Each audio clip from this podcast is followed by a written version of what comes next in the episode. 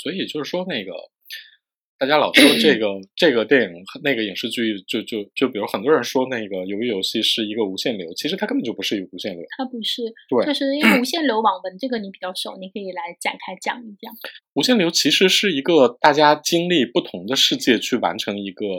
算是不断的升级的这样的一个过程。它所谓的无限是指它的世界，你所经历的世界任务是无限的。一般来说，早期的比如说大家。特别顺手的用电影的任务，嗯，因为电影，比如说不管是各种超英电影也好，还是什么系列电影也好，它会有一个这种主题性，然后有一个连贯性。同时呢，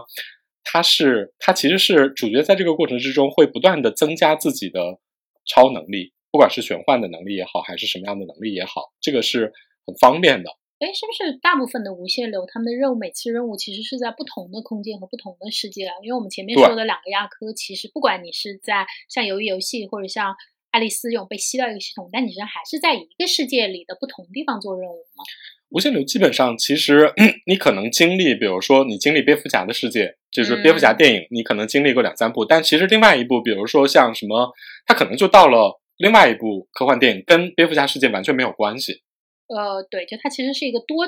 多重世界的一个快穿嘛，某种意义上。实际上说，那个在这个无限流发展的过程之中，大家从最常用的就是电影，然后那个后来逐渐扩展到包括游戏，嗯，然后那个比如说很多格斗类的游戏，比如说像那个当年当年街机上特别流行的一些对战类的游戏，像比如说像噬魂，比如说像那个街霸。啊，这种都是特别经常用到的这样的一些素材，甚至后来你知道大家很很很很很习惯性的，就比如说穿各种武侠世界啊，对，然后那个包括穿各种神话世界，然后那个包括现在所谓的无限流，大家原创的各种幻想类的世界也非常多了，对。就是早期的，好像还是比较这种偏同人化，它可能我我觉得就是在影视改编或者哪怕动漫改编上都有一个版权问题。前期所所有你涉及到，比如说那个 小说、影视的，都它其实是一种同人创作，然后在这个过程之中，其实是有非常大的。如果你要改编成影视剧的话，就是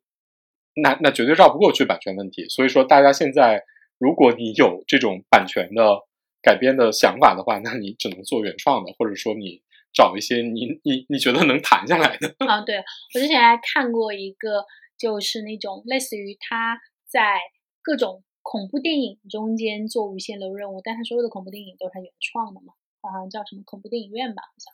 这种现在特别多了。对，大家。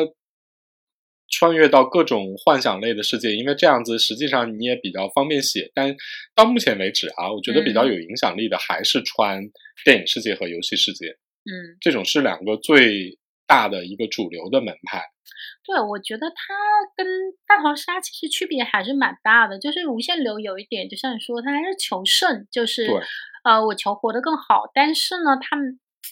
它没有那种大逃杀那种，我们就是你在不同的空间的结果，就是不像我们就是那种斗兽一样被困在这一个空间里，就这么多人，然后你最后越死越多，越死越多，最后就剩那么一些些。对，就是它作为网文有一个非常明显的特点，就是所谓的主角的升级。嗯，因为它其实上基本上主角都是有各种能力的加持，然后你经过一个世界之后，你会得到能力的新的发展，然后更像游戏副本吗？对，就是你你要不停的闯关，然后那个。呃，在这个就比如说，他们中间会回到自己的真实世界，然后做一些普通的休整和日常吗？会。对，你看这个就很不大逃杀，因为所有的大逃杀，不管你是被吸到系统里，或者你是像游游戏这样被关在一个类集中营的地方，其实都是无法你这个游戏不结束，你是回不到你的日常生活里的。对，因为你只有一个人要活着才能出去，这才是标准大逃杀。那那个爱丽丝那种。你可以活不止一个人，但是你也回不去，你回不到营，你回不去真实世界。就是这种无限流早期，其实大家回现实世界就是一个点缀。嗯，但是发展到后期，无限流的小说里面，为了比如说更多的变形和更丰富好看，就大家在现实世界里边的各种战斗和生活，甚至说跟你在这个空间里边的任务都是有交叉的。这样就写的会更丰富好看一点，但实际上这样子其实没有什么本质上没有什么区别，因为他们的现实生活里边跟呃完全被这个空间生活所侵占了，你还是那些升级战斗的事情，就是没有说你我我我我在里边要遇佛杀佛，然后那个各种升级，然后回到日常我就开始那个上班 下班了，没有这件没有没有这种事情。你刚不是还说了一个吗？就是因为这种无限流的这种不停的穿梭，它导致其实是削弱了这种残酷感嘛。对，就是，这就是回到我刚才说的那个所谓的主题性，就是所有的无限流小说，实际上它追求的是一个升级的爽感。然后它有一个大概的主题，就是你为什么来到这个空间？空间筛选你们是为了什么？基本上啊，我跟你说，主办方什么目的吗？对，主办方百分之九十九点九的目的都是我要筛选出一批更强的人类。干嘛使呢？就不知道，有的是，比如说主神空间是要突破人类的基因啊，有的可能是我本来就有一个，比如说那个，比如说我我举两个例子啊，一个是那个最有名的那个无限流的开山鼻祖的作品叫《无限恐怖》，它就是它的主题就是我有一个类似于外星人的这样的一个主神空间。我要开发人类的基因锁，让人类的潜力达到一个更高的水平，就是我要筛选出超人类。跟外星人有什么关系？外星人就闲的呀。哦，所以他们是白求恩是吗？对，就是帮求帮助地球人进化一下是吗？对，进化一下，可能可能将来有一些危机，可能觉得用得上你吧。然后那个另外一个就是那个这个主这个无限恐怖是一个武斗流，然后另外一个比如说智斗流的另外一个无限流的代表作叫无尽武装。然后它里边其实给你的背景设置是有一个类似于怎么说呢？它更低俗一点，嗯，它有一个类似于血腥都市这样的一个更高一个层级的异世界在统治着地球。哦，它也是为了筛选出一批怎么说呢？如果你讲的特别低俗一点，就是我要筛选出一批新的打手。哦，那不就是相当于修仙世界里，呃，其实我是个小世界。然后我的上面还有一个三千大世界，然后我要通过了才能飞升一下，是吗？对对对对，就是又又又出现了什么新的位面，什么巴拉巴拉之类的。所以说它本质上是一个闯关升级本，它只不过用了这种在不同的世界里边放进像阳谷一样，像大逃杀一样，让你们互相竞争，然后最后诞生出所谓的胜利者。然后主角在这个过程之中能力得到进化，但是这个呢，所有的这一切，它都是更强调主角的升级和这个关卡的难度展示和你破关解谜嘛？对，就是解谜的过程。对，所以它实际上没有什么深刻的主题。嗯，就是它凡是跟真实世界联系越少，它的主题性就只能是越弱。对，所以说在这点上来说的话，鱿鱼游戏是非常强调我这个主题的。那你你知道，像鱿鱼游戏，就大部分大逃杀，我觉得都没有那么，呃，爱玩这个主题的概念，或者这么强的主题。所以它真正的让大家，就是它它各方面都有了一点，而且它设置的这个主题呢，又特别让你感同身受，因为现在本来就是一个全球问题吗？全球都是处在一个比较极端化的这样的一个状态下，你就很容易感受到说，哦，凭什么富人就怎么样，我穷人就怎么怎么样的这样的。对，而且其实现在全球差不多这种视频界的这种流行，其实都是这种强悬疑、强恐怖，这是一个大大主流。其实，哎，你觉得如果在不考虑外部条件的情况下，你觉得中国会诞生这种嗯大逃杀类的影视作品吗？我觉得中国中国不是一个喜欢杀戮感和残酷感的国度。虽然经常我们经常干这样的事儿，但是我们通常不表现，我们也我们也不想表现的我们很喜欢的。就这件事情不是说我们特别爱的主题，就是可能我们做过很多历史上有很多很残酷的事件啊，但实际上这个从来都不是我们宣传的。中国人宣传的，比如说道德感和这种所谓的中庸感，都不强调一个特别走向极端的这种杀戮感。我。就比如说，我举个例子啊，嗯 在看那个鱿鱼游戏的时候，我其实有一点期待，有一个环节，就是在这种大逃杀和这种绝地求生类的节目里边，经常会出现的一个环节，就是我投票把你投死。哦，对对对对，经经经常会有，经常会有这种，因为这是一个首先环境就是你们也必须要有一个胜利者，或者是有一个生存者，在这个过程之中呢，大家互相斗，实际上是最精彩的。然后呢？最直观的表现手法就是，你们自己投投把一个人投死，或者说谁谁活下来。我其实一直期待这个情节。嗯，这个情节呢，其实就是中国人很爱的一些撕逼情节，但他 看他的残酷程度，他不是直接杀人游戏和杀人游戏和狼人杀是吗？对，他是人心的玩弄。对，它更多不是一个硬实力，比如说我靠武力，或者是我靠智力直接把你杀掉，它是靠合纵连横玩弄人心，这是中国人特别喜欢的东西啊！对对对，所以我们特别流行是像狼人杀和这种天黑请闭眼这样的游戏。对啊，所以就比如说你看，像那个最著名的这种。吃鸡游戏，吃鸡游戏的中文名就叫《绝地求生》嘛，嗯，就是 在中国诞生了狗狗狗到最后赢赢吃鸡的这样的一个流派，你知道狗道是吗？对啊，就是苟着呀，一直苟着呀，然后通过各种方法，然后那个最后还能赢，就是你知道这是中国人的智慧，这是中国人愿意表达我在这种杀戮游戏里生存下来的智慧，中国人不推崇那种。比如说，我觉得是那种更血腥、直接和残暴的方式。我在中国的这个政治智慧里都是可以谈的。对啊，没有什么事情是没有什么是谈不下来的嘛。对，只要你知道谈的方法，我们都可以谈。就我们更推崇这样的一种处理方式。嗯，所以我就是中国的集体记忆和集体喜好里，我觉得确实是没有像大逃杀这样的基因的。中国中国从来就不是这么极端的性格吧？对，都可以谈。对，或者说中国人看到这种，我觉得，我觉得杀戮游戏不是我，我觉得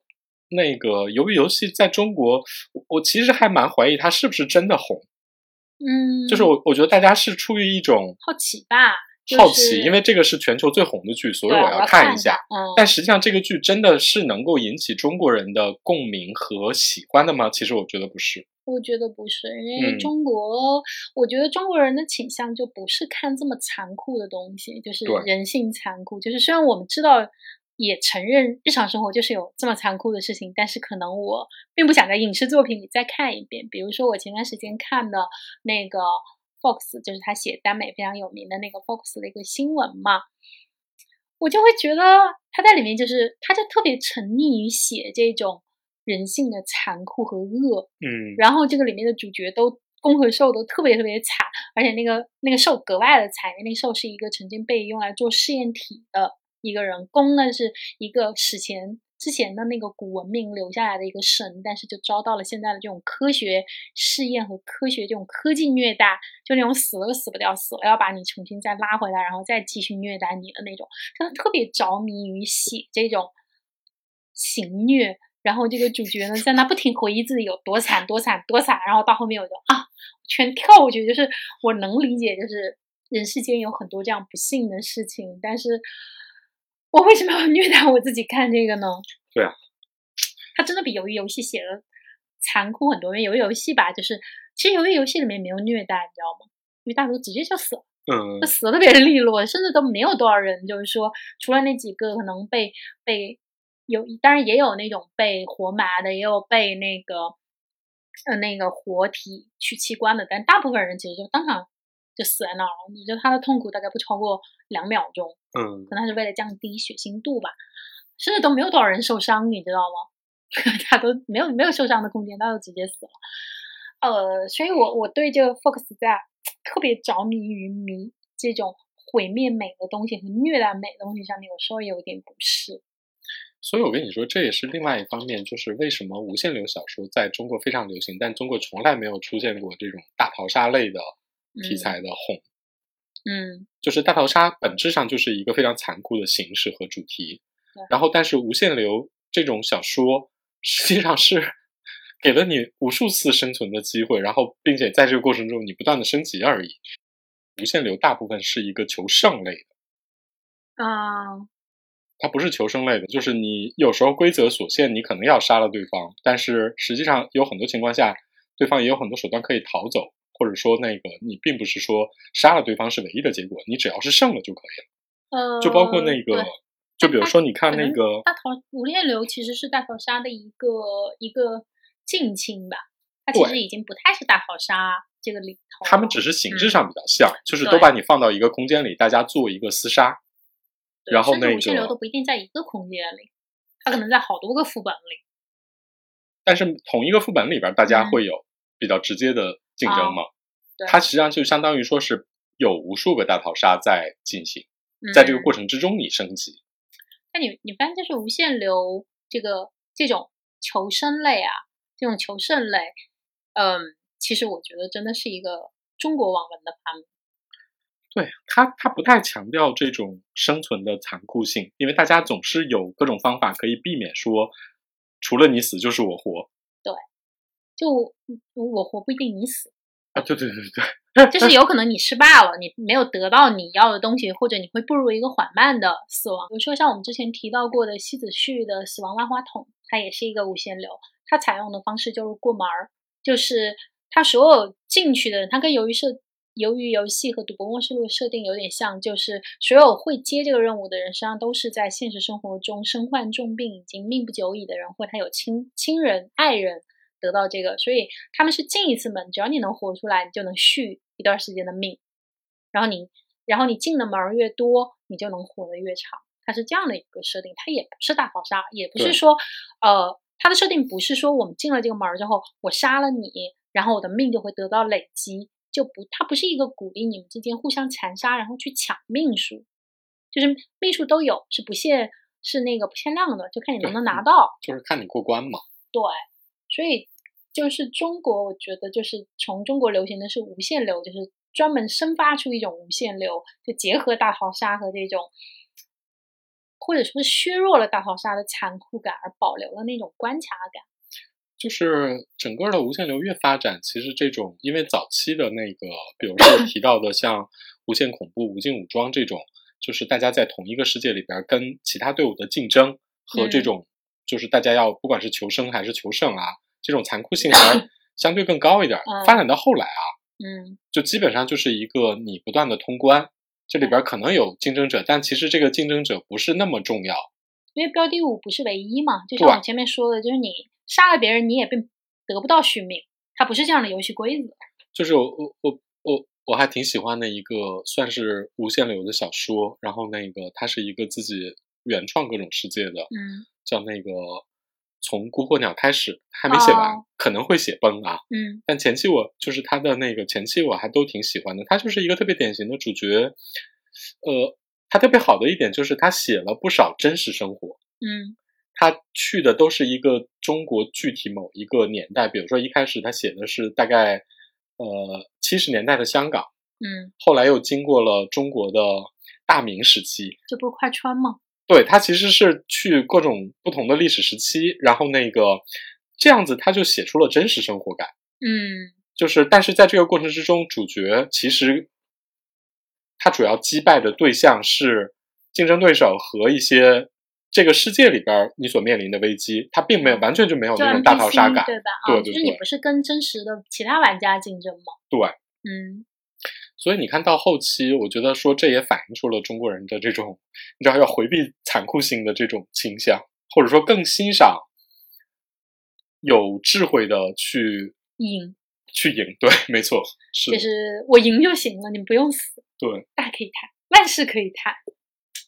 所以我觉得大逃杀最早诞生是在日本是很正常的。日本就是一个特别强调以这个为美感和追求的这样的一个社会。残酷是它，残酷美是他们的主题嘛？嗯。但中国不是的，中国重要的是赢，赢到最后就行了。所以你看，中日韩三国是有非常明显的区别的。日本就非常强调这种残酷，韩国就一定要去强调那个主题，就是我我我我有多苦。民生之多艰，中国人就是我要赢啊，而且我赢的特别那个有有有有，我有理有节，对对对对对。